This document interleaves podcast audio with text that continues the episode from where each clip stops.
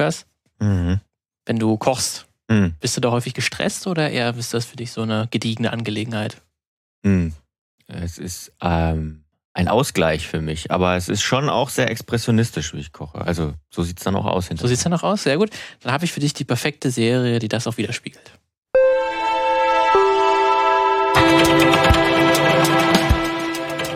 Du wirst uns heute eine Kochshow vorstellen. Äh, Ja, äh, schon, ja, ja, ja. Aber Okay. keine äh, non-fiktionale Kochshow, sondern fiktionale Kochshow. Also nicht Chef's Table, Nicht Chef's sondern Table, nein. äh, Ratatouille. Aber Chef David spielt tatsächlich auch eine kleine Rolle. Okay. So viel kann ich schon verraten. Da bin ich mal gespannt. Herzlich willkommen. Äh, Schön, dass ihr wieder eingeschaltet habt. Egal, ob ihr zuhört oder zuschaut auf YouTube. Ihr äh, seid wie immer herzlich willkommen, dieses, das Filmmagazin zu konsumieren, wie ihr gerne möchtet. Was ihr aber auf jeden Fall tun solltet, ist uns zu schreiben, wenn ihr eine Themenidee habt. Aber erstmal, wer sind wir eigentlich und was machen wir hier? Bist schon wieder mit der Tür, Ich bin mit der Tür. äh, mit der Zaun in den Tür, ins Tür rein und dann ist alles umgefallen und dann, hallo. immer. Ja, Hallo. aber so muss das auch manchmal sein. Äh, herzlich willkommen beim Filmmagazin. Ich bin der Martin. ich bin der Lukas. Und wir treffen uns einmal in der Woche, um über Film und Serien, äh, TV und Streaming-Angebote zu sprechen, ähm, um uns mit verschiedenen Phänomenen zu beschäftigen, ähm, um die aktuellen News irgendwie einzuordnen, aber auch gerne mal ältere Phänomene uns rauszusuchen, ältere Filme auch vor allen Dingen. Mhm. Ähm, irgendwie, was uns mal aufgefallen ist, eine spannende Geschichte, die man aus der äh, Welt des Bewegtbildes irgendwie erzählen könnte. Ähm, und in dieser Woche soll es auch ein bisschen lockerer zugehen. Wir Ja. haben uns jeweils äh, rausgesucht, was wir beides zuletzt ge ge ge geschaut haben und das mal äh, besprechen, wie wir das gefunden haben, was wir gerade schauen, ob das Tipps sind. Ähm, da wollen wir mal sozusagen unsere aktuelle Watchlist sozusagen abarbeiten. Ja, normalerweise. Normalerweise geht's ja hier um die ganz deepen, Mhm. großen Sachen. Und wie gesagt, ihr könnt auch welche vorschla vorschlagen, die ganz großen Geschichten. Aber heute haben wir uns gedacht, ja, wir machen jetzt einfach mal was Lockeres und erzählen euch mal, was wir gerade schauen, weil manchmal ist es ja so, man ist ja manchmal so bei Netflix oder bei, bei Disney Plus oder wo auch immer, bei welchem Streaming-Anbieter man sich auch gerade aufhält, im Doomscrolling gefangen. Geht mir ganz oft so, dass man oder dass ich mehr Zeit darauf verwende, überhaupt erstmal auszusuchen oder was Neues zu finden, was ich gucken will, als äh, tatsächlich dann zu gucken. Und manchmal findet man ja auch gar nichts. Ihr kennt das. Das ist ja ganz verbreitetes Phänomen, der Content-Überfluss und das trotz Streik äh, in Hollywood. Deswegen haben wir uns gedacht, Mensch, hier sind mal zwei Empfehlungen, äh, die wir euch geben wollen, die vielleicht gut sind. Ja, ganz schlimm ist ja, dass das Doomspring auch noch, wenn man mit mehreren Leuten was gucken will, da muss man ja versuchen, noch andere Geschmäcker auch Ja. noch mit einzuarbeiten. Ja. Das ist, finde ich, Man auch muss sich das auf jeden Fall, wenn man mit mehreren Leuten guckt, finde ich, muss man sich das auf jeden Fall vorher ausmachen. Mm, Das ist, glaube ich, das was Klügste. man gucken Das ist will. der erste Tipp. Erste Tipp an, Ja, an erster. Pro-Tipp an euch. Äh, macht Vorher euch ab. vorher aus. Ähm, ganz kurz, wir haben noch nicht gesagt, wo ihr uns findet. Also wenn ihr das hier hört, dann habt ihr uns vielleicht schon gefunden, aber wir sagen euch mal trotzdem, äh, was ihr euren Freunden empfehlen könnt, wo, wo sie uns finden. Erstmal filmmagazin.audio ist unsere eigene äh, Website. Äh, da kann man auch kommentieren, da könnt ihr auch äh, eure Ideen dalassen, aber es geht auch beispielsweise Instagram ist so das Netzwerk, das wir am häufigsten verwenden oder eben auch auf YouTube. Das Und dann noch. YouTube-Kommentare, Ja. natürlich dann auch geöffnet, äh, wo ihr eure Meinung kundtun äh, tun könnt äh, und auch gerne ergänzen, kritisieren, Ja. loben, alles möglich. Ja. Äh, und natürlich äh, auch bei iTunes und Co. oder wo auch immer in eurer favorisierten Podcast-App gerne bewerten und ja, fünf Sterne geben am besten oder was auch immer das da für Skalen mittlerweile gibt. Ich glaube, es sind noch, Also, noch bei iTunes sind es noch Sterne, Sterne noch, noch, aber bei, bei anderen haben vielleicht andere. Egal, bei Spotify sind wir natürlich auch. Ihr wisst das, ihr findet uns äh, und wir steigen jetzt ein ins Thema, würde ich sagen. Und zwar beginnst du mit einer Serie, die du mitgebracht hast Ja. heute. für die Leute, die äh, uns auf YouTube äh, anschauen, erkennt vielleicht schon auch wieder leicht im Hintergrund. Ähm, Genau, das unscharf. Ist das Poster etwas leicht und ich habe es ja auch schon äh, mit äh, Kochsendungen ähm, etwas angekündigt und die meisten Leute, die zumindest äh, die auf Social Media viel unterwegs sind, auch in den letzten Wochen, äh, die werden wahrscheinlich schon wissen, um welche Serie es geht. Da ging die auch immer. Die ist auch auf Social Media recht beliebt, glaube ich, auch recht bei der jüngeren Zielgruppe. Ach. Habe ich zumindest das Gefühl. An mir ist er noch nicht vorbeigelaufen tatsächlich. Tatsächlich, Mir sagt es gar nichts. Auch, auch spannend, dass es manchmal so komplett an einem vor, vor, vorbeigeht, weil ich, da ist vor kurzem auch die zweite Staffel gestartet. In den USA ähm, schon ein bisschen länger. Irgendwie ist manchmal ein bisschen komisch, weil tatsächlich, also bei uns läuft die auf Disney Plus, äh, kann man sich die anschauen. Jetzt gibt es zwei Staffeln. The Bear heißt das, Untertitel King of the Kitchen. Und ähm, die läuft aber, glaube ich, in den USA halt dann bei Hulu. FX. Oder FX, dann, ach stimmt, FX Also ist ja dann auch. steht zumindest auf der. äh, auf der ja, aber es läuft, glaub- ich glaube, es ist auch bei Hulu, es ist Hm. dann auch im Streaming-Angebot, aber dann im Fernsehen bei FX, das ist ja ein Fernsehsender Ja. auch. Äh, deswegen ist das so ein bisschen rechtemäßig, ein bisschen komisch geregelt, deswegen kommt es nicht simultan. Ähm, obwohl das manche äh, US-Serien, die auch im Fernsehen kommen, auch gleichzeitig eigentlich beim Streaming manchmal erscheinen, wie bei manchen Star Trek-Serien das auch schon passiert ist oder bei Better Call Saul. Ja. Aber naja, gut. Ganz hat's ein bisschen undurchsichtig. FX Ist gehört ja, glaube ich, auch zu Disney, also das Ja, würde erklären. deswegen. Ach, wer weiß Aber es ist ein bisschen komisch gewesen. Aber zumindest gibt es jetzt zwei Staffeln, kann man sich komplett anschauen. Die, also es war 2022 im, im Juni ist die erste erschienen und jetzt äh, im äh, 2023 im Juni dann die zweite Staffel. Und im äh, Mittelpunkt steht auch hier, der auf dem Poster am größten zu, zu sehen ist, ist äh, Carmen Börsato. Bör Sato, Bär Ah. Sato, daher kommt Aha. der Name. Sein Spitzname ist auch Bär, ähm, dann von seinem Nachnamen gezogen. Er ist ein junger, äh, junger Sternekoch, Drei-Sterne-Koch tatsächlich, äh, der dann nach dem äh, Selbstmord seines Bruders äh, beschließt, seinen Job hinzuschmeißen, ähm, weil er das auch keinen Bock mehr darauf hat, in, in dem Sterne-Restaurant zu arbeiten, wo er gearbeitet hat. Und er übernimmt sta stattdessen das, äh, den, den Sandwich-Imbiss seines Bruders. Ähm, dieser Imbiss befindet sich aber in einem nicht so guten Zustand. Ähm, sowohl recht alte Technik. Das Team ist auch natürlich durch den Abgang oder den Selbstmord des Bruders äh, natürlich auch ordentlich äh, durchgerüttelt und befindet sich in einem schlechten emotionalen Zustand. Ähm, aber halt auch hat auch viele Schulden, der, der Imbiss. Und äh, Kami, ähm, so wie er auch gen genannt wird, versucht das sozusagen wieder auf Vordermann zu bringen. So, das ist ja ganz grobe ähm, ganz grobe äh, Story-Prämisse. Das wird natürlich dann auch typisch für eine moderne Serie, spielt nicht nur Carmen selber eine große Rolle, sondern auch alle Nebenfiguren, äh, die da auch in diesem Imbiss arbeiten und auch die Familie von, von, von, von Carmen bekommt immer sehr viel Storyfutter mit den laufenden Folgen. Da steht zum, äh, unter anderem auch seine äh, erst Assistentin und spätere Co-Chefin äh, Sydney im, im Vordergrund, ähm, die sozusagen ähm, auch noch sehr viele Ideen hat, wie man so ein Imbiss auch, auch erweitern kann, damit er eben nicht nur ein Imbiss ist, sondern auch ein bisschen mehr sein kann. Im Laufe der zweiten Staffel wird dann auch das Imbiss dann auch zu einem richtigen Restaurant, das auch nur wieder so wieder Richtung Sterneküche gehen möchte. Ähm, sie aber Sydney selber natürlich auch äh, damit zu kämpfen hat, dass sie viele Ideen hat, äh, aber das alles irgendwie dann natürlich auch umgesetzt werden muss. Äh, Richard ist auch noch ein wichtiger Charakter. Ist, war der beste Freund äh, des, des Bruders, ähm, der so ein bisschen auf der Suche nach Sinn ist, der irgendwie als Koch, also er ist kein Koch, er ist aber auch kein Manager. Mhm. Und was ist er dann eigentlich? Und durch den Wegfall des Bruders hat er irgendwie total seinen Halt verloren. Ähm, ist jetzt irgendwie so auf der Suche danach, was er eigentlich mit sich anfangen kann. Ähm, und deswegen befindet es sich, und Carmen natürlich selber, äh, der natürlich sich gerade in einer extremen Trauerphase befindet. Also zum Zeitpunkt, wo die Serie startet, ist der Tod des Bruders so vier, vier Monate her. Ähm, da ist er natürlich erstmal in dieser Phase, wo er diesen Tod be bewältigen muss. Er muss gleichzeitig Chef sein, das Restaurant auf Vordermann bringen. Gleichzeitig hat er auch eine dysfunktionale Familie, ähm, die nicht wirklich unterstützen kann und äh, die wir im Verlauf der Serie auch noch mehr kennenlernen. Ähm, deswegen kommt da sehr, sehr viel zusammen. Dann gibt's auch noch den äh, Bäcker, äh, der gleichzeitig noch seine todkranke Mutter pflegt und gleichzeitig davon träumt, irgendwann auch so ein Sternebäcker zu werden. Also alle haben ihr Päckchen zu tragen. Alle haben ihr. Päckchen äh, zu, zu tragen. Und die Serie macht das vor allen Dingen inszenatorisch über zwei Extrem-Modi, wird das erzählt. Einmal über Küchenstress, über extremen Kü Küchenstress. Da wird ganz viel mit schnellen Sch äh, Schnitten gearbeitet. Manchmal auch mit One-Tags, wo die Kamera hin und her fliegt. Und mit sehr vielen Close-Ups, ähm, wo dann wirklich die Kamera hin und her schneidet zwischen den angestrengten Gesicht Gesichtern, wo sich die Charaktere vor allen Dingen zwei Wörter an den Kopf schreien. Einmal ist das Corner, äh, für wenn, also für Ecke, äh, wenn man irgendwie sich gerade mit dem Topf irgendwo woanders hin bewegt und man anschreit, hier, ich komme gleich um die Ecke, bitte stöß mich nicht an, dann schreit man Corner und Behind, was im Prinzip das, das gleiche ist, ich bin gerade hinter dir, bitte pass auf, dass du mich nicht umstößt. Also die Charaktere schreien sich ständig Corner und Behind, das ist auch schon ein bisschen ein Meme geworden, auch so auf, auf äh, äh, Social Media. Und das zweite Extrem ist dann das komplette Gegenteil, ist dann nämlich ein äh, verstehender Dialog, ganz in Ruhe, wo sich zwei Charaktere einfach näher kennenlernen, wo sie über ihre Probleme sprechen. Da gibt es auch teilweise Folgen, die dann total runtergefahren sind, ähm, wo, wo es dann wirklich auch nur so eine Figur im, in, im, im Vordergrund steht, die dann irgendwie gerade in der Erfindungsphase ist und die dann so einen Dialog mit einer anderen Figur hat und die, wo man wirklich merkt, da geht es darum, wie geht's dir eigentlich? Wie geht's dir wirklich? Und dann wirklich hinterher fragen, na, was ist denn? Ähm, und da äh, ist die Serie arbeitet mit diesen zwei Extrempunkten sehr, sehr stark, um so ein bisschen auch so für so ein Auf und Ab, so eine Achterbahnfahrt, wie man Mhm. das gerne nennt, äh, gerne, gerne macht. Ähm, Gerade so was den, diesen Küchenstress angeht, dafür ist die Serie, glaube ich, auch schon mittlerweile ein bisschen bekannt geworden. Das hat sie auch selber, glaube ich, gemerkt.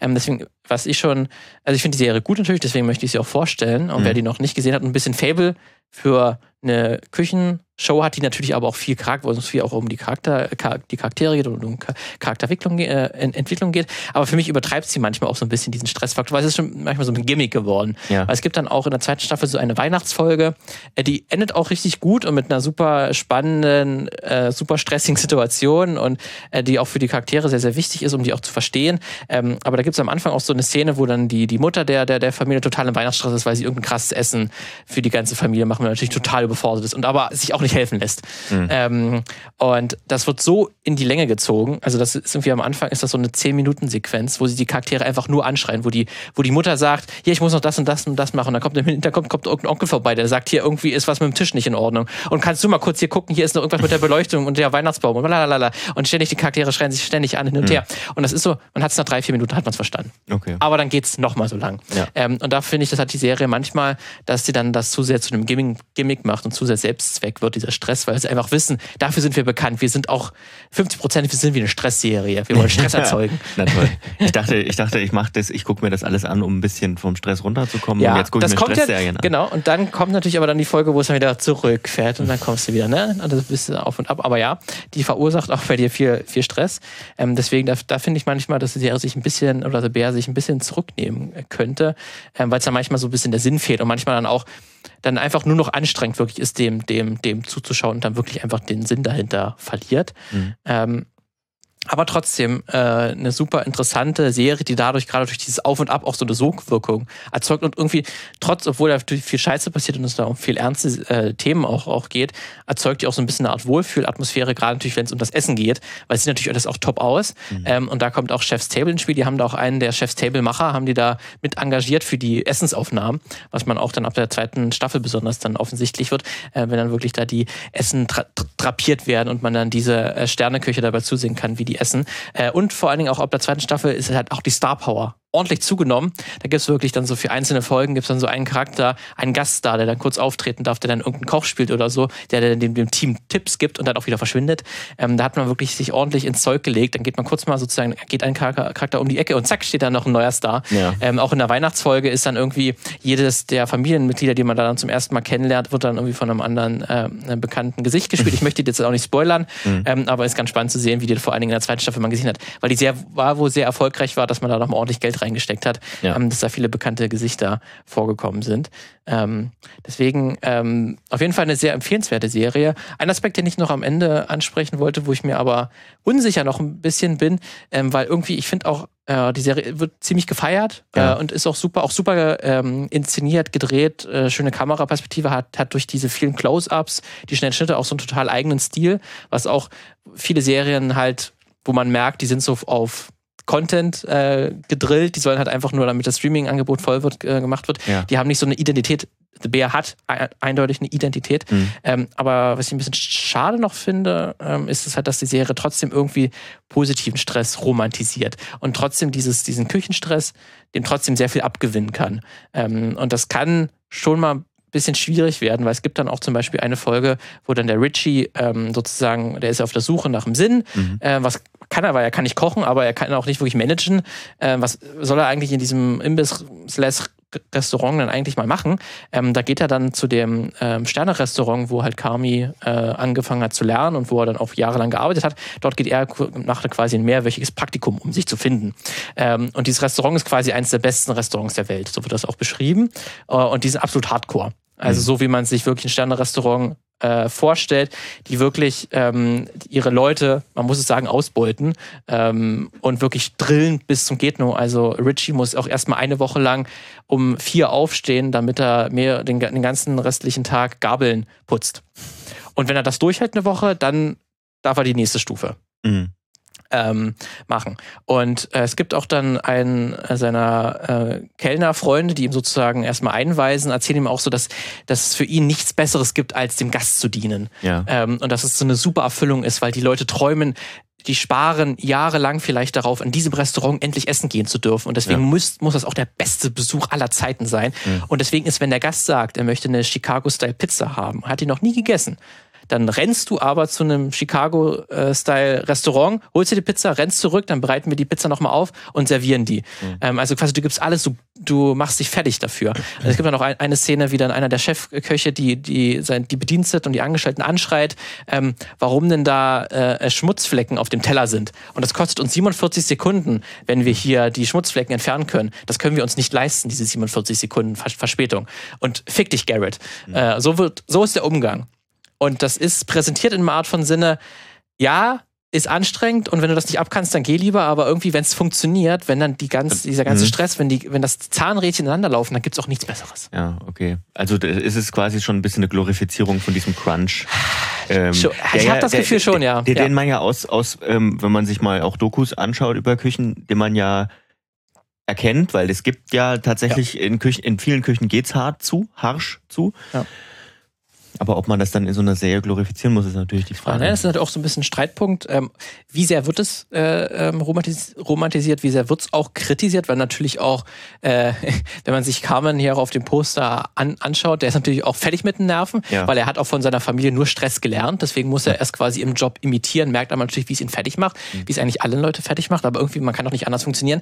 Vielleicht wird es in den späteren Staffeln auch nochmal stärker in den Fokus gerückt, aber bisher in den zwei Staffeln ähm, wird das jetzt nicht so gesagt, es gibt vielleicht auch eine andere Methode, richtig geiles Essen zu machen, mhm. einen Gast zu verwöhnen. Das ist natürlich die Aufgabe eines Restaurants in einer gewissen Art und Weise, ohne sich fertig zu machen. Ja. Und es gibt natürlich dann auch einen Chefkoch, ähm, der in der Vergangenheit von, von, von Carmen halt das totale Arschloch war, auch so gezeichnet wird, dass er, dass er ihn fertig gemacht hat. Mhm. Der wird auch als toxisch beschrieben, aber das sind dann so diese Einzelpersonen. Das ja. ist nicht das System Restaurant. Ja, nee, sondern es ist halt, es liegt an einer Person. Da sind wir wieder bei diesem konservativen Blick auf also konservativ in dem Sinne, den wir ja schon oft öfter besprochen haben. Ja. Ne? Schuld ist nicht das System, sondern Schuld ist entweder externe Faktoren ja. oder es ist eine Einzelperson. Ja. Das ist was Individuelles. Und das ist zum Beispiel jetzt die jetzige Chefköchin von diesem Sterne-Restaurant, wo der Richard dann dieses mehrwöchige Praktikum hat, die ist auch total lieb. Ähm, die, die, die haben halt dann ein Gespräch, ein längeres Gespräch, äh, was total herzlich ist, mhm. ähm, wo dann auch eine bekannte Persönlichkeit, die dann diese Chefin für eine Folge halt spielt mhm. ähm, und die so total zuvorkommt, lieb, fragt und so und die erzählt auch, dass sie halt viele Jahre ebenfalls nach einem Sinn gesucht hat und auch vieles nicht funktioniert hat und irgendwann hat sie dann das große Glück gehabt, dass dann so ein Sterne-Restaurant äh, funktioniert hat. Mhm. Ähm, und da merkst du dann total, oh cool, wenn du so eine Chefin hast, super, aber das ist trotzdem eine Umgebung, die total danach schreit, hau ab. Ja, ja. Arbeitet da niemals. Ja. Wenn du erstmal eine Woche lang, acht Stunden lang Gabeln sauber machen musst, um dann vielleicht die Chance zu bekommen, dass du dann nächste Stufe quasi einen Teller sauber machen darfst und mhm. dann irgendwann Kellner machen darfst. Ähm, ich glaube nicht, dass das eine geile Stelle ist. Und da wurde eigentlich, glaube hm. ich, die wenigsten Leute wollen dort, glaube ich, sollten dort vielleicht arbeiten, oder? Ist das so geil? Ich weiß nicht. Deswegen, das ist auf jeden Fall eine Frage, die sich die Serie noch beantworten muss. Mhm. Ich meine, das ist ähnlich auch, ich habe auch so einen ähnlichen äh, Gedanken zu Whiplash. Mhm. Ich mag diesen Film auch total. Äh, da geht's ja um Musiker, um Schlagzeug, ähm, also diese Leidenschaft für Musik machen, wo, wo man sich auch aufopfern muss dafür, um der Beste zu sein. Und in Whiplash geht es darum, dass der Hauptcharakter der beste Schlagzeuger der Welt werden will. Oscar-Film Oscar von 2015, 14, 3, 14 ja, irgendwie ja. so. Ähm, und dieser Schlagzeuger wird auch physisch und psychisch fertig gemacht. Ja. Das wird auch in dem Sinne kritisiert, aber es wird auch romantisiert, weil am mhm. Ende wird uns gesagt, ähm, dass um halt dieses Supertalent zu finden und zu formen, mhm. muss man Leute fertig machen. Das hat zum Erfolg, also ja, genau, also das, ist, das, ist, das, ist, blöd, aber das führt zum, zum Erfolg, Erfolg, genau. sozusagen. Und es und gibt keinen anderen Weg sozusagen. Also so sagt es dann ja. der, der toxische Lehrer, der, der seine Schüler fertig macht, um halt das riesen Musiktalent zu finden, muss ich leider meine Leute fertig machen. Und so ein bisschen ist Bär, muss man leider sagen, auch so ein bisschen, weil um halt quasi der beste Koch zu werden, muss man sich halt aufopfern und finden. Es gibt dann auch, es gibt zumindest einen Bäcker auch in der zweiten Staffel, der halt auch sagt, der hat jahrelang versucht, der Beste zu sein und hat gemerkt, das ist total toxisch und es gibt immer jemanden, der besser ist als du. Mhm. Wie kommst du damit klar? Äh, und da gibt es auch ein sehr ehrliches Gespräch, aber ich habe trotzdem so, so ein bisschen ganz loswerden kannst du das, glaube ich, nicht. Mhm. Ähm, liegt wahrscheinlich natürlich an der Grundthematik einfach her, weil ja. ne, sobald du in irgendeinem Berufsfeld der Beste sein willst, da ist dieser Crunch, dieses Toxische ist irgendwie immer, immer mit dabei. Ja, Aber für mich könnte zumindest die Serie noch ein bisschen stärker ansprechen. So mega Konkurrenz einfach dann so auch. Konkurrenzdenken. Ja. Ne? Also sie lässt es nicht, ich muss auf jeden Fall sagen, die Serie lässt es nicht total außen vor, sie spricht es schon an. Aber sie ist dem trotzdem immer gewillt, ähm, auch in der Art der Inszenierung, das irgendwie dann doch zu romantisieren, dass man trotzdem irgendwie begeistert dabei zuschaut, wenn die Leute sich irgendwie für eine Soße fertig machen, weil irgendwie sieht es halt auch am Ende geil aus. Mhm. Aber deswegen trotzdem, Guckempfehlung. Alles klar vielen Dank ähm, für The Bear. The Bear. So, Lukas, du hast Nicht uns mal Bear, wieder. sondern The Bear. The Bear. So, du hast uns jetzt mal wieder ein Anime Ja, mitgebracht. haben wir lange nicht über Animes gesprochen, also für meine Verhältnisse lange nicht.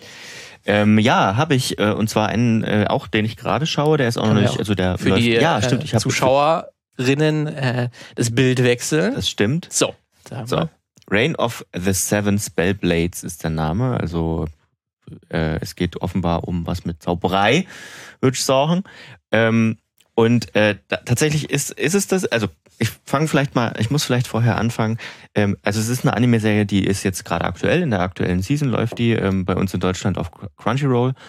Und ähm, äh, im Simulcast immer freitags kommt eine neue Folge nach der Japan-Veröffentlichung. Wir sind jetzt bei acht Folgen ich schätze mal, sie wird wie normale Staffeln, äh, äh, Anime-Staffeln auch zwölf haben, denke ich. Äh, ich habe jetzt, ich habe, glaube ich, mittlerweile so ein ganz gutes Gefühl entwickelt, ob eine Serie fortgesetzt wird oder nicht. Ich denke, diese wird fortgesetzt werden, weil sie macht vieles gut.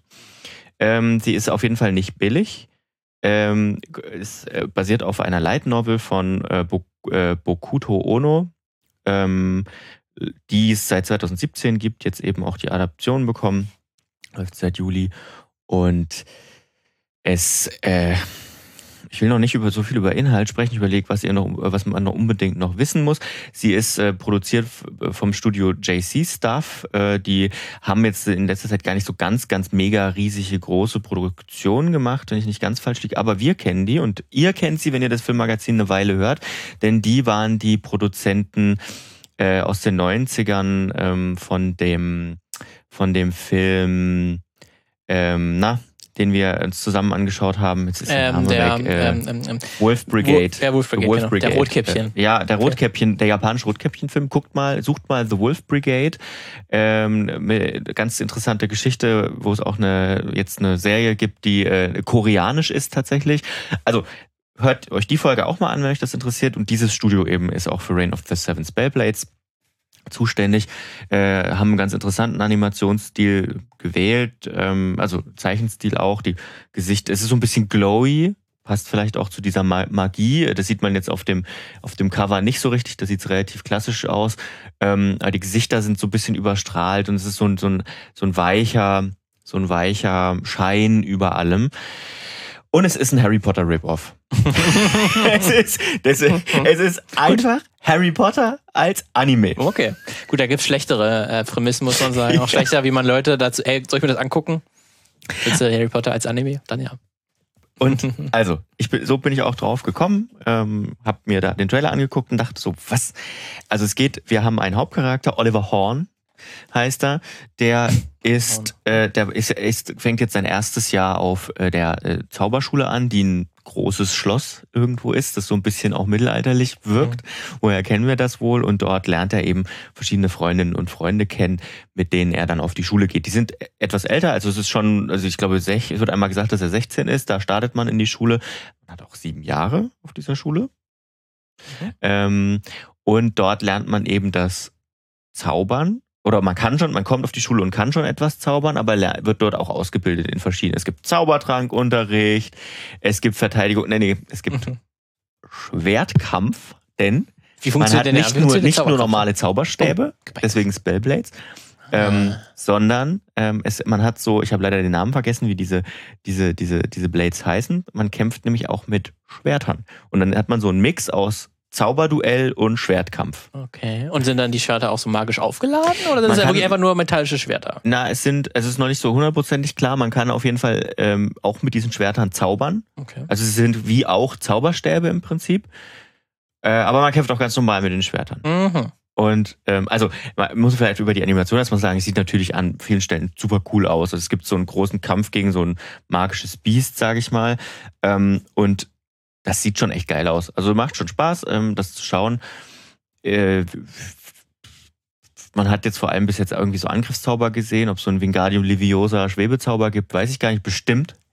Ähm, aber ja, also äh, es hört nicht da auf, Harry Potter Rip-Off zu sein. Wir haben zum Beispiel auch äh, verschiedene Figuren, erinnern so ein kleines bisschen, also es gibt auch so eine Art Ron Weasley mit in der Gruppe. Es gibt auch so eine Art äh, äh, Hermine Granger. Es gibt aber auch ähm, einen Schüler beziehungsweise Schülerin, da komme ich gleich drauf, äh, der beziehungsweise die ähm, Muggeleltern hat, würde ich mal sagen. also aus einer nicht, nicht magischen Familie mhm. kommt. Das wird allerdings nicht problematisiert. Okay. Ähm, so wie bei Harry Potter.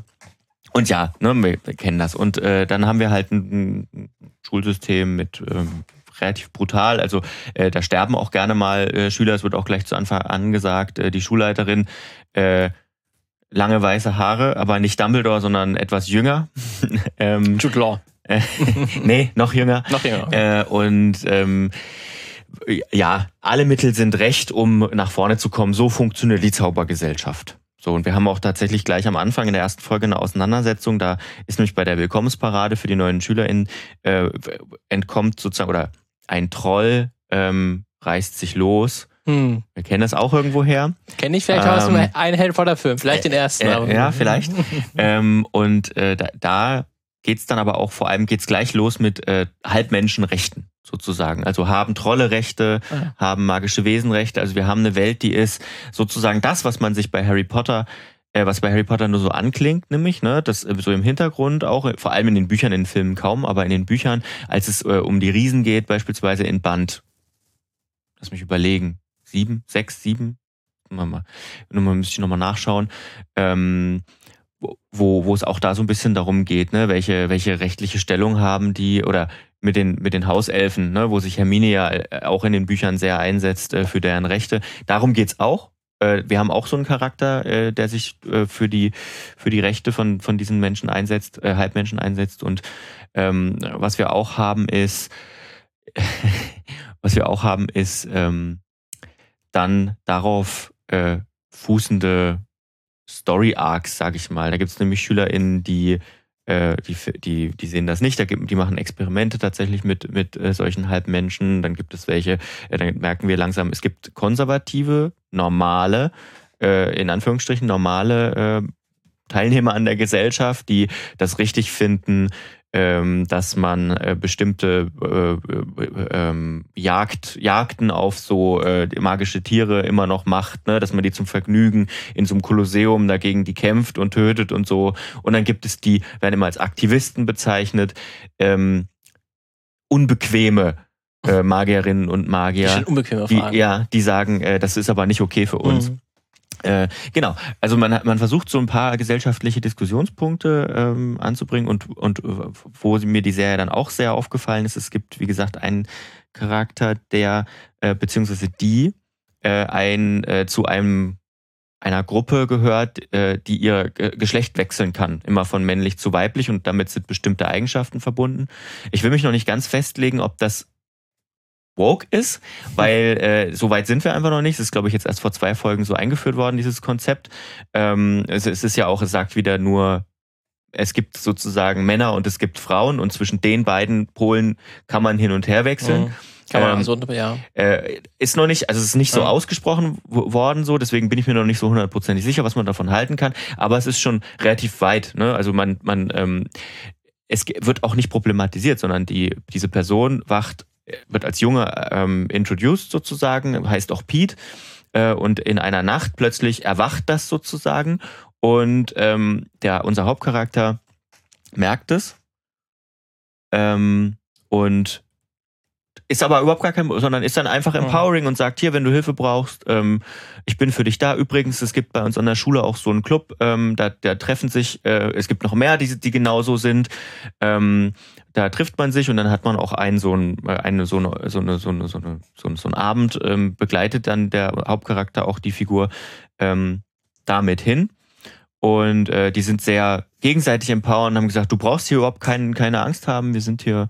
Und es gibt da auch, gab da auch bezüglich bis jetzt zumindest überhaupt gar kein Mobbing oder so. Ne? Also das, das fand ich schon relativ stark, ähm, dass das einfach ganz normal ist. Also das erlebt man ähm, zumindest im schonenlastigen Mainstream-Anime immer noch relativ selten, dass das dann nicht problematisiert wird. Ne?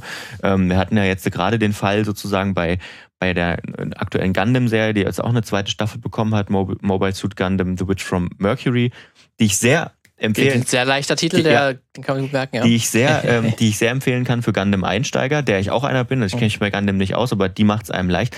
Da gibt es gleich so am, am Anfang äh, gab es eine Hochzeit äh, zwischen den beiden Hauptcharakteren, die beides Frauen sind. Äh, die tragen dann auch einen Ring. Ähm, und ähm, beziehungsweise es wird nicht explizit gesagt, dass es eine Hochzeit gab, aber äh, es hat dann eine Synchronsprecherin wohl in einem Interview gesagt und mhm. in einem irgendeinem Alttext von einem Bild tauchte das auch auf. Ähm, okay. Und das war das war dann sozusagen so und dann hat aber das Studio das zurückgezogen, weil das ist immer in der Öffentlichkeit immer noch nicht so. Krass. Und das hat ausgereicht, das war schon, schon, schon zu viel. Aber ein bisschen zu viel. Japan ist das einzige, Japan ist tatsächlich das einzige G7-Land, in dem homosexuelle Menschen nicht heiraten dürfen. Äh, da ist auf jeden Fall noch, ähm, ja, das ist noch viel nachzuholen. Noch Nachholbedarf und ähm, es gab jetzt auch im Juni, glaube ich, ist ein Gesetz verabschiedet worden vom, vom Parlament äh, in Japan, äh, dass das Verständnis in Anführungsstrichen für sexuelle, ähm, für sexuelle Lebens- äh, oder Identitäten und, und ähm, Lebensmodelle wie eben diese ähm, Heiraten äh, stärken soll. So, also man hat dort quasi qua Gesetz auch festgeschrieben, dass das offenbar noch nicht äh, tolerant genug ist. ist ja. wo, wobei man auch sagen muss, äh, auch im Anime, in der Popkultur äh, gibt es das schon. Ne? Ähm, äh, also Figuren, die, ähm, die homosexuell sind, sowieso Gerade schon ganz lange. Auch ganz, ist ja auch total, japanisch sind ja auch sehr viele androgyne Figuren, die ja. so total und, wirklich in, äh, zwischen denen ja. und außerhalb der Geschlechtergrenzen, die wir so ziehen, äh, ja. agieren. Da gibt es ja super viele Beispiele in ganz, ganz vielen japanischen Medien. Ähm, Finde ich auch mal ganz spannend. Das ist, da gibt es ja wirklich so totales, äh, wie einerseits die japanische Gesellschaft ist und teilweise und dann wirklich totaler Gegensatz, wie dann halt deren Kultur aussieht. Wobei, also natürlich ist es da auch so, dass es in, dass es in Teilen von Tokio überhaupt überhaupt gar kein Problem gibt ja. ähm, und sicherlich auf dem Land, also wir haben ja die wir haben ja ähnliche Probleme. Bei uns ist ja nicht alles super, aber bei uns kannst du mittlerweile wenigstens heiraten. Ja. Ne? Ähm, aber da war es offen, offenbar bei dieser Ehe äh, gibt es da noch Grenzen in Japan. Das hat man bei diesem Beispiel wieder gemerkt. Deswegen fand ich das zum Beispiel mal gut, dass in so einer Mainstream-Shonen-Serie ähm, auch äh, sowas vorkommt mhm. mal ne, so eine Figur vorkommt und das nicht problematisiert wird vor allem. Mal, mal gucken, wie es weitergeht, ob sie irgendwo noch einen Zungenschlag drin haben, der mhm. dann, der es dann irgendwie madig macht. Das passiert bei vielen Anime, die vor allem, wenn die Figur dann halt so wechseln kann zwischen den Geschlechtern, so ständig hin und mhm. her. Das ist natürlich auch immer, wer jetzt so für rechte äh, Leute wäre das dann so ein Argument, ja guck mal, die äh, quasi wie der Tag, wie der Tag gerade ist, ist er jetzt Mann oder, oder ist sie eben Frau? also, so du meinst diesen klassischen Vorwurf, Vorwurf von wegen, ja. äh, du, du, wechselst hier dreimal ja, am Tag. Genau, was jetzt auch in hm? Deutschland ist ja bald das Selbstbestimmungsgesetz, ist ja jetzt auf dem, er hat die nächste Hürde sozusagen übergangen und hm. es wird wahrscheinlich bald dann vom Bundestag beschlossen werden. Und da war ja oft genau dieses Argument, dass quasi sich Menschen einfach, wie sie gerade heute lustig sind, entscheiden könnten, ja, obwohl das natürlich übelster Quatsch ist. Ähm, aber so könnte man das natürlich auch so interpretieren, wenn das, ich weiß natürlich jetzt nicht, wie es genau in der Serie gestaltet ist. Ähm, aber ja, das ist. Also es ist auf jeden Fall nicht so, gestalt, so gestaltet werden äh, gewesen, dass es mir gleich so aufgefallen oh. ist als das Argument. Aber das stimmt ja. Ähm, deswegen und äh, diese Person switcht halt zwischen zwei, po äh, mhm. zwei Punkten sozusagen. Das ist halt äh, ja, mal gucken, wie das weitergeht. Deswegen wollte ich mich da noch nicht so hundertprozentig festlegen. Ähm, aber die Serie hat auch noch ein paar andere ähm, gute Sachen, ähm, wo, wo, sie mich gekriegt hat, äh, von den ganzen guten Sachen, die ich erwähnt habe. Ähm, obwohl es eine relativ klassische Serie trotzdem ist, ne? Männlicher Hauptcharakter, sieht auch aus wie alle anderen männlichen Hauptcharaktere mit irgendwie so halblangen, mhm. äh, dunklen Haaren. Ähm, sie, äh, es gibt ich habe mich die ganze Zeit gefragt, wer, wer ist eigentlich dieser Hauptcharakter? Wir, wir, wir, wir, wir lernen gar nicht so richtig was über ihn. Ähm, wir wissen nicht so, also er ist offenbar, er ist schon echt ein guter Magier so, ähm, aber auch nicht überkrass, ne, so wie bei diesen ganzen äh, äh, ganzen Fantasy beziehungsweise ähm, beziehungsweise Isekai-Serien, wo das dann so overpowerte Hauptcharaktere sind. Er ist auch so ein bisschen overpowered, aber aber nicht nicht so richtig, wir wissen nicht so richtig warum und wie, bis es dann irgendwie in Folge 6 oder 7 so einen Moment gibt, wo wir plötzlich merken, hey, der hat sozusagen was vor uns die ganze Zeit verheimlicht, so wie vor seinen Klassenkameraden auch. Äh, die wissen das auch noch nicht, wo wir dann erst was über die Hauptcharakter, über den, über die Figur erfahren. Und das finde ich immer cool, wenn dir, äh, wenn dir eine Serie oder ein Film nicht alles äh, sofort erzählt. Ne? Wenn du sagst so, das ist dein typisches Abziehbild, so ist dein Charakter und du kannst deine nächsten Schritte einstellen, damit es möglichst identifizierbar wird, sondern ähm, wir, wir, wir lernen et erst etwas, wo man dann da, wo ich dann da saß und dachte so, oh, aha, das ist also, das ist der Hintergrund also. Und das kann er also. Oh, und er, er ist vielleicht gar nicht so ein netter Dude, wie wir, wie wir die ganze Zeit dachten, äh, zumindest zu bestimmten Leuten. Ja, und dann haben sie auch, sie haben auch nette Nebencharaktere, muss man sagen, die sie auch alle eingeführt haben und die alle was Interessantes haben. Ne? Also es gibt zum Beispiel eine, eine Japanerin in dem, ähm, in dem Anime ähm, Nanao, die, und die so ein bisschen sein Spiegelbild ist. Da gibt es auch so ein bisschen Romance, die aber auch eine dunkle Hintergrundgeschichte hat, äh, die da auch frisch an die Schule kommt. Und ähm, also es ist eine sehr gute Gruppe, die da irgendwie gebaut worden ist, finde ich. Ähm, wir wissen dann auch irgendwann erst später, worum es, also erst mit diesem Reveal in Folge 6 oder so wissen wir überhaupt erst, wo die Serie hingeht. Die ersten fünf Folgen nimmt sie sich Zeit, erstmal uns zu, die Welt so ein bisschen zu zeigen und die ähm, Konfliktlinien, die es allgemein gibt und die Schule zu zeigen und die Zauberei zu zeigen und so weiter. Äh, und erst dann geht die Geschichte los. Fand ich auch gar nicht so schlecht. Ähm, also kann man echt mal reinschauen. Mhm. Gibt es denn eigentlich da auch äh, Häuser? Auch bei Harry Potter? Ähm, Oder haben sie das, das es ist ja nicht eher, geklaut? Es ist eher, äh, es ist eher äh, aufgeteilt nach, äh, nach K K Jahrgängen, so. sozusagen. Also Also du, ja, äh, ja. die, die Jahrgänge haben auch, soweit ich das jetzt gesehen habe, unterschiedliche Uniformfarben und die größeren sind natürlich besser und so und es gibt dann so ganz, ganz wild, weil in der Nacht, ist also das wurde noch nicht so richtig erklärt, warum, aber okay, wenn man sich darauf einlässt, in der Nacht verwandelt sich das in der, durch, in der Schule nicht so wie bei Harry Potter, dass es so Treppen gibt, die hinterfahren, sondern da verwandelt sich die Schule sozusagen in so ein Labyrinth, wie so, wie so ein Game Dungeon. Okay, damit die nicht äh, des, äh, ihren Schlafplatz verlassen. Und doch, Oder? äh, sind sie dann schon. Aber schon. Ähm, aber, und da finden dann es auch ist gefährlich. Kämpfe, ja, dann- wenn es noch gefährlicher ist, da finden dann Kämpfe statt und Gut, da machen auch ältere ist Schüler Jagd auf Jüngere und so. Äh, das ist dann vielleicht dieses Prinzip, der mit dann die besten Zauberer durchsetzen, weißt du? Ja, na darum geht's, genau. Das, ja, ja, das ist ja, dann wahrscheinlich das Prinzip, ja. Ja. Äh, auch mal ein bisschen schwierig, ne? Das ist immer dieser Sozialdarwinismus, der da so ein bisschen auch durchkommt, ne? Mhm. Dass man ähm, äh, was sich nicht, nicht äh, umbringt, macht dich bloß stärker und wir müssen halt hier die, die, die stärksten Mitglieder der Gesellschaft irgendwie herausfiltern, was mit stärksten meint ich dann körperlich irgendwie meint.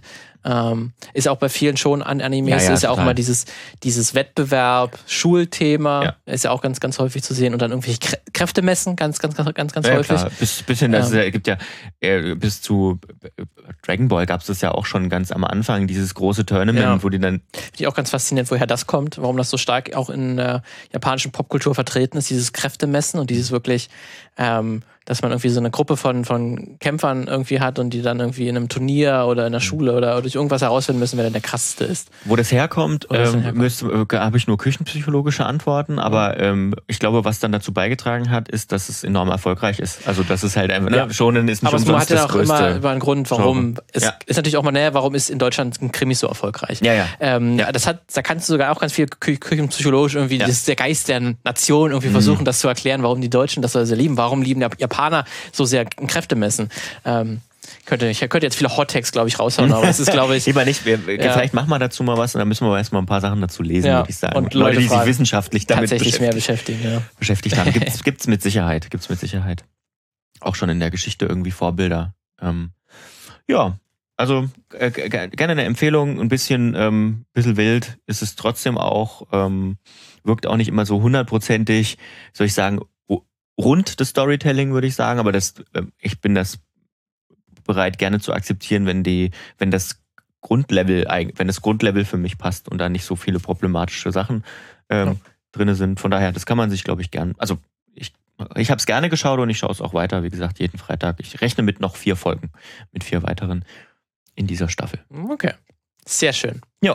Dann äh, hätten wir unsere beiden äh, Serienempfehlungen durch. Dann ähm, an News gab es vielleicht einen, ich weiß gar nicht, ob wir da, äh, ob wir da hätten letzte Woche schon drüber sprechen müssen. Mhm. Ähm, vielleicht schon, vielleicht ist es dann tatsächlich äh, uns noch gar nicht aufgefallen. Aber Dune 2 wurde ja verschoben. Ja, Äh, auf 2024 jetzt auf wegen den, der Streiks. Wegen der Streiks, was ich schon einen ganz bemerkenswerten Schritt finde, weil der Film an sich fertig ist. Ja. Ähm, der hätte im Oktober laufen sollen, Mhm. Ähm, aber jetzt auch nochmal verschoben, ähm, weil Warner Brothers sagt, äh, wir wollen das auch gerne richtig äh, bewerben können mit den Stars, die halt aufgrund des Streiks das eben gerade nicht dürften und statt halt sich mit den Leuten zu einigen und denen halt einen fairen Deal zu bezahlen, Verschieben Sie lieber den Film. verschiebt man lieber den Film ähm, und geht dann das Risiko ein, dass er halt dann nicht so gut läuft. Ähm, weil das ist eigentlich ein typischer Winterfilm Mhm. durchaus. Äh, wenn er dann jetzt halt Aber es ist doch eine Wüste und sauwarm. Das stimmt. Aber Science Fiction ist ja, glaube ich, immer so, auch wie Fantasy, Ja, ja. so gerne so auf Ende des Jahres wird gerne geschoben, wo dann Leute auch wieder gerne ins Kino gehen, ähm, wenn es halt ein bisschen kälter draußen ist. Deswegen finde ich auch mal schon recht bemerkenswert, dass man so einen großen Block Blockbuster, weil vor allen Dingen ja dann auch äh, vor kurzem auch nochmal eine große PR-Aktion äh, ähm, auch lief, wo das dann auch im, im Hollywood und Empire Magazine irgendwie nochmal großes Interview den Stars und so gegeben hat. Mhm. Also eigentlich so, das Marketing-Team war schon eigentlich auf Oktober Re ja, Release ja. gedrillt und dann äh, kurz, kurz vor Schluss hat man sich nochmal umentschieden, ähm, dass man das halt eingeht, äh, finde ich auch mal schon recht bemerkenswert. Ja, Zumindest der erste größere Film, der jetzt im Laufe des, des Streiks jetzt wirklich verschoben wurde. Also wir werden wahrscheinlich, das haben wir schon öfter auch gesagt, wir werden wahrscheinlich äh, wirklich eine, ähm, durch diese Streiks ein, ein deutliche, deutliche äh, einen Einbruch an Content aus Hollywood haben. Erstmal eine Zeit lang. Eine Zeit lang, ja. Haben einige, äh, gibt es einige ähm, Indizien dafür. Wobei ich letztens auch was Interessantes dazu gelesen habe, ähm, dass das eine Chance für, für internationale ähm, internationale Produktionen sein Oder kann. kleine weil, amerikanische. Bei, bei, ja, weil beispielsweise Netflix ähm, ist ja sehr international aufgestellt, was die Produktionen angeht. Und die werden, also haben sie nicht gesagt oder ich habe es zumindest nicht gesehen, aber die Vermutung liegt natürlich nahe, dass die dann dieses Defizit aus Amerika ähm, mit anderen, mit, mit, mit Content aus anderen ähm, ja. Produktionskreisen. Kann, kann ich auch dazu China, führen. Südkorea. Mhm. Kann ich auch dazu führen, dass man sich dann halt bloß ähm, Inhalte des Inhaltewillens halt holt, wo man jetzt nicht irgendwie kreativen Köpfen die Möglichkeit gibt und Geld gibt, sondern halt irgendwie nur, mach mal schnell was, damit halt einfach der Katalog voll wird. Also das kann ich, auch dazu führen. Muss ja nicht zu mehr Qualität führen. Na, ich glaube, ich glaube, ich, also ich bin mir nicht sicher, ähm, du produzierst da so eine Serie auch nicht in zwei Tagen. Ich nee. denke mal, sie müssen äh, schon etwas, was es schon gibt, jetzt einkaufen, wenn sie das. Ähm, ich könnte mir vor, also ich könnte mir vorstellen, um das um mal die positive Sichtweise zu haben, ähm, dass es eine Chance für andere Märkte als Hollywood ist, ähm, ein bisschen Aufmerksamkeit, Aufmerksamkeit zu bekommen. Ich sag mal, ich meine, Südkorea ist sowieso im Aufwind auch, wenn du dir da die, die Dramen aus Südkorea beispielsweise anguckst, ja. äh, die K-Dramas, ähm, haben sie ja auch schon sehr, sehr viele, muss man sagen. Haben wir Social County immer auch noch mehr. Und Indien vor allen Dingen natürlich auch, Indien, da, wo es mehrere ja. riesen äh, Filmindustrien gibt, die schon für sich alleine einfach stehen, ja. ähm, je nach Region. Ähm, deswegen auf jeden Fall spannend. Aber wir kriegen ja diesen, zumindest aktuell, wie es aussieht, halt noch ein paar große Filme dieses Jahr, auf jeden Fall ja noch. Jetzt ist ja auch der, ähm, der auch auf Netflix erscheinen wird, der neue Film von David Fincher. The Killer. Es geht Aha. um einen Killer mit Michael Fassbender. Nein. In der, in der Hauptrolle ganz Oh, das ist ein Film für dich, Mensch. Michael Fassbender, David Fincher. Alles ja, für dich ist also du bist so, ich, wenn ich dir den Trailer zeige, das sieht auch okay. eins zu eins aus wie dir ein David Fincher-Film mit okay. der Gelbstich, äh, Mindhunter-like, ähm, wo es halt um, das ist irgendwie ein französischer Comic, auf dem das basiert. Ähm, wir kriegen noch Na Napoleon von Ridley Scott mit Joaquin Apple, Phoenix. Apple TV, ja. Apple Aber TV. auch als im Kino, ne? Genau, auch im ja. Kino, ja. aber auch von Apple TV kriegen wir den neuen Scorsese-Film Killer Stimmt. Killing of the Moonflowers, ja. glaube ja. mit Leonardo DiCaprio und Robert De Niro. Ähm, deswegen sind noch ein paar große Filme. Jetzt auch äh, Ferrari. Ist heute ist der Trailer erschienen mhm. mit Adam Driver als äh, Ferrari. hey, wegen ich glaube wegen natürlich nur deswegen. Von ähm, Michael Mann tatsächlich mhm. auch inszeniert, der auch mal wieder einen Film gemacht hat. Also der Heat und Miami Vice äh, Macher und unter anderem. Deswegen viele alte Männer, die nochmal Filme machen, aber vielversprechende Filme, mhm. äh, auch sehr talentierte Leute. Deswegen äh, mal gucken, ob, ob die noch alle, also bisher sieht es danach aus, ob sie kommen, wer weiß im Verlauf des Streiks, ob sich ja. das dann auch ändert. Aber zumindest bis Ende des Jahres ähm, kommen noch ein paar große Filme, deswegen mal gucken, wie wir dann auf das Kinojahr blicken. Trotz, ich würde mal vermuten, dass wir Ende des Jahres der Streik immer noch vielleicht am Laufen sein wird. Kann sein. Aber dann drei, vier große Filme irgendwie gekommen sind, wo man sich dann auch sagt, war vielleicht ein gutes Kinojahr, obwohl eigentlich dann Hälfte des Jahres nichts mehr gedreht wurde. Ja, ähm, naja, gut, ich glaube, es kann schon sein, dass wir den großen Input, äh, den großen Output-Stopp sozusagen erst nächstes Jahr dann ähm, sehen ja, werden. Deswegen dieses Jahr vielleicht noch nicht. Ähm, aber wird spannend, spannend zu sehen sein. Für Dune fahren wir dann aber schon wieder nach Prag, oder ja, würde ich sagen? IMAX. Stimmt, ist schon auch wieder IMAX, ja, das stimmt. Das war echt nicht keine schlechte Erfahrung, kann ich nur empfehlen. Das stimmt, das stimmt. Gerne wieder. Gut, dann äh, hätten wir es für die Woche. Ja. Ähm, wir haben auch nicht, also wundert euch auch nicht, wenn wir mal so, wenn wir beispielsweise mal Themen, ähm, das muss man vielleicht auch nochmal sagen, wenn wir mal so News-Themen beispielsweise, die am Freitag oder Samstag aufploppen, äh, nicht am Sonntag im Filmmagazin haben, weil wir nehmen das oft auch, heute ist Mittwoch zum Beispiel, wir nehmen das oft im Laufe der Woche auf, wenn es ja. uns halt passt. Äh, dann reden wir natürlich in der Woche drauf. Wir sind ja auch kein vordergründiger News-Podcast. Genau. Ähm, aber nur falls es da zu Verwunderungen kommt, weil Dune, die Meldung ist ja schon wirklich schon ein bisschen her, aber. Ja. Vielleicht hat man es auch letzte Woche übersehen. Ähm, ja, ich weiß nicht, kann auch sein. Aber ja, es passiert manchmal, aber jo. ist ja trotzdem spannend zu besprechen. Ja. Goodie. Na dann, wir hören uns nächste Woche so wieder. Aus. Und dann äh, habt eine schöne Zeit. Tschüss. Tschüss.